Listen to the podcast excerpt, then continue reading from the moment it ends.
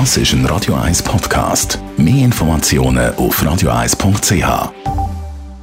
Für Konsumentinnen und Konsumenten wird Ihnen präsentiert von Tracker.ch, der weltweit führende Anbieter für mobile Ortungslösungen. Meldungen mit dem Dave Burkhardt. In den USA setzen sich 20 Milliardäre für höhere Steuern für Superreiche ein. So unter anderem der George Soros, Walt Disney Erbe oder die Hotelkette Hyatt. Die zusätzlichen Einnahmen aus der Vermögenssteuer könnten laut dem Aufruf gegen den Klimawandel oder zur Stärkung der Wirtschaft eingesetzt werden. Börsenhöhe vom veganen Burgerhersteller Beyond Meat ist fürs Erste offenbar vorbei. Das amerikanische Unternehmen hat an der Börse deutliche Kursverluste müssen hinnehmen. Am Montag haben die Beyond Meat Aktien 8,5% verloren. Schon am Freitag sind es knapp 7% weniger gewesen. Damit ist die Aktie fünf Tage hintereinander schwächer aus dem Handel gegangen. Bergbahnen Titlis schauen auf ein schwaches Winterhalbjahr zurück. Von November 18 bis April 19 ist die Gästezahl gegenüber dem Vorjahr zwar um 1,4 Prozent gestiegen. Trotzdem sind Umsatz und Gewinn zurückgegangen. Grund für die mäßigen Zahlen. Zuerst hat es zu wenig, nachher dann zu viel Schnee gehabt.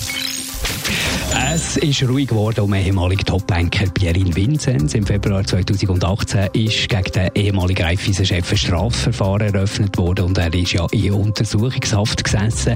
Jetzt könnte es aber sein, dass der Pierin Vinzenz ohne Anklage und Prozess davonkommt. Dave Burkhardt.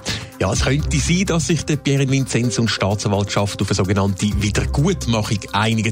Die NZZ hat mit einem Jurist geredet, der am Rand im Fall Vinzenz involviert war und er glaubt, dass die Voraussetzungen für eine außergerichtliche Einigung mehrheitlich könnten erfüllt sein. So dürfte der Pierre Vinzenz, weil er unter anderem nicht vorbestraft ist, mit einer bedingten Freiheitsstrafe davonkommen und eine Einigung mit den geschädigten Unternehmen Raiffeisen und Aduno scheint durchaus möglich. Schwierig ist der dritte Punkt, der für eine Wiedergutmachung nötig ist.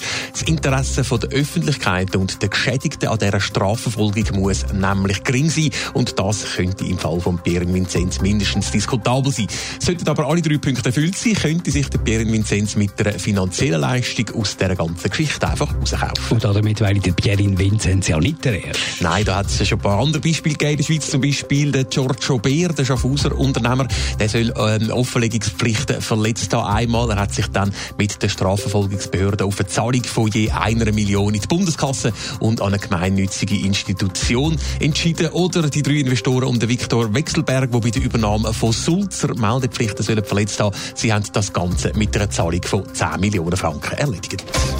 Netto, das Radio 1 Wirtschaftsmagazin für Konsumentinnen und Konsumenten, ist Ihnen präsentiert worden von Tracker.ch.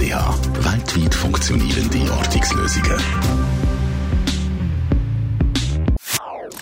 Das ist ein Radio 1 Podcast. Mehr Informationen auf radio1.ch.